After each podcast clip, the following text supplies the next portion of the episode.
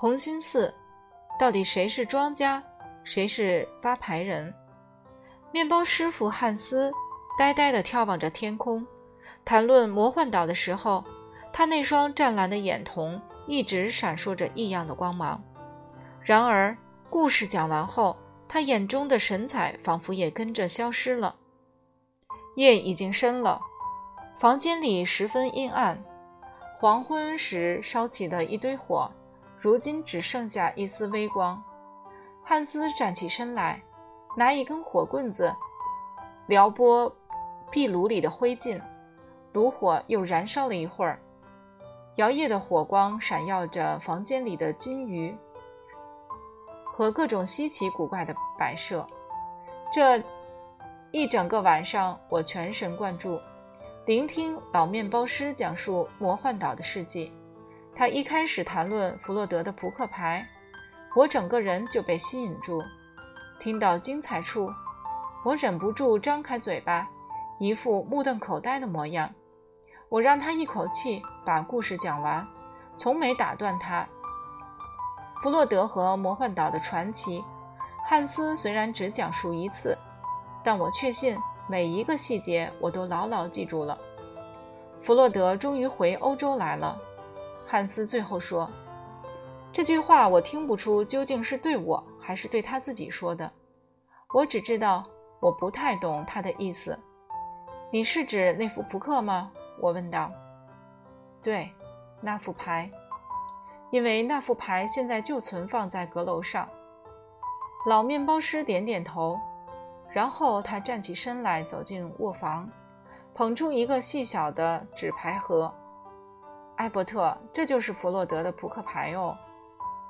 他把盒子搁在我面前的桌子上，我把整副扑克牌从盒里拿出来，放在桌上，只觉得自己一颗心砰砰跳个不停。这沓纸牌中最上面的一张是红心四，我小心翼翼翻开每一张牌。发现大部分已经褪色了，图案很难辨认，但有几张还挺清晰。方块 J、黑桃 K、梅花二和红心幺，就是这些牌在岛上四处走动吗？我鼓起勇气问道。老面包师又点了点头。感觉上，我握在手里的每一张纸牌都是活生生的人。我把红心 K 拿到火堆前瞧了瞧。想起他在魔幻岛上说过的话，我在心中对自己说：很久很久以前，他曾经是一个活力充沛的小矮人，成天在一座大花园里嬉耍蹦跳。接着，我又把红心腰拿在手里，凝望了良久。记得他曾说过，他不属于这场纸牌游戏。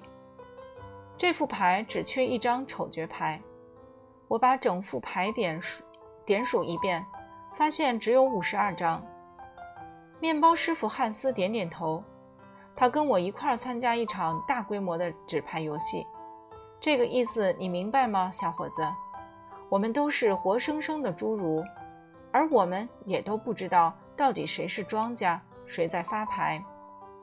你是说那个小丑还在世界上？当然还在世界上，小伙子。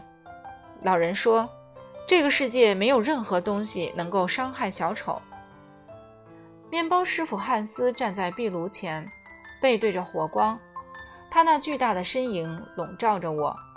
我突然感到害怕起来。那时我才十二岁，父亲这会儿可能在家里大发脾气，因为我三更半夜不回家，还待在老面包师的屋子里。其实我也不必太担心。父亲这会儿八成已经喝得酩酊大醉，正躺在城里某个地方睡觉呢，才不会待在家里等我回来。面包师傅汉斯是唯一真正关心我、值得我依靠的人。那个小丑现在一定很老很老了，我半信半疑。老面包师使劲摇摇头：“难道你忘记了？小丑跟我们人类不一样。”他是不会衰老的。你们结伴回欧洲后，你有没有再见到他？我问道。老面包师点点头，只见过他一次，在六个月前吧。有一天，我突然看见一个小矮人从铺子门前跳过去，我赶忙跑过去一瞧，发现他已经消失了。艾伯特，你就是在这个时候走进我生命的。同一天下午，我看见一群小瘪三欺侮你，便跑到街上把他们揍了一顿，替你出口气。那一天，那一天正好是弗洛德的小岛沉没在大海中的五十二周年纪念日。我算了又算，几乎可以确定这一天是魔幻岛上的丑角日。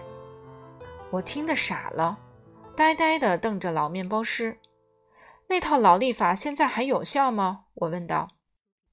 看来还有效啊，小伙子。就在那一天，我发现你是没有母亲、无依无靠的孤儿，所以我就请你喝亮晶晶的汽水，让你看美丽的金鱼了。我整个人顿时愣住了。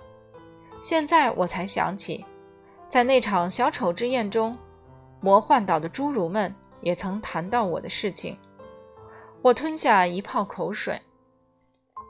以后，以以后的事故事呢？我问道。可惜的是，在魔幻岛那场宴会中，我没把侏儒们讲的每一句话都记下来。不过，我们人类总会把听到的话都储存在内心里，即使一时记不起来，总有一天它会突然冒出来的。刚才我跟你讲魔幻岛的故事，就突然想起。方块四说：“请小男孩喝亮晶晶的汽水，让他看美丽的金鱼。”后，红心四接着说的话：“红心四到底说了什么呢？”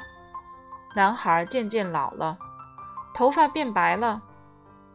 可是，在他去世之前，一个不幸的士兵从北方的国度来到村里。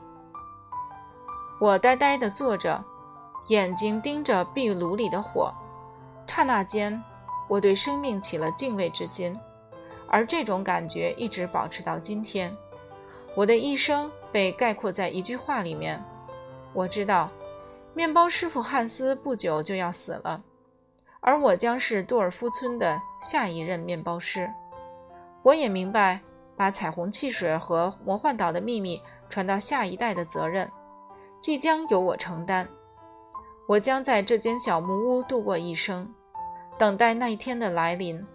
那一天，一个不幸的士兵会从北方的国度来到这里。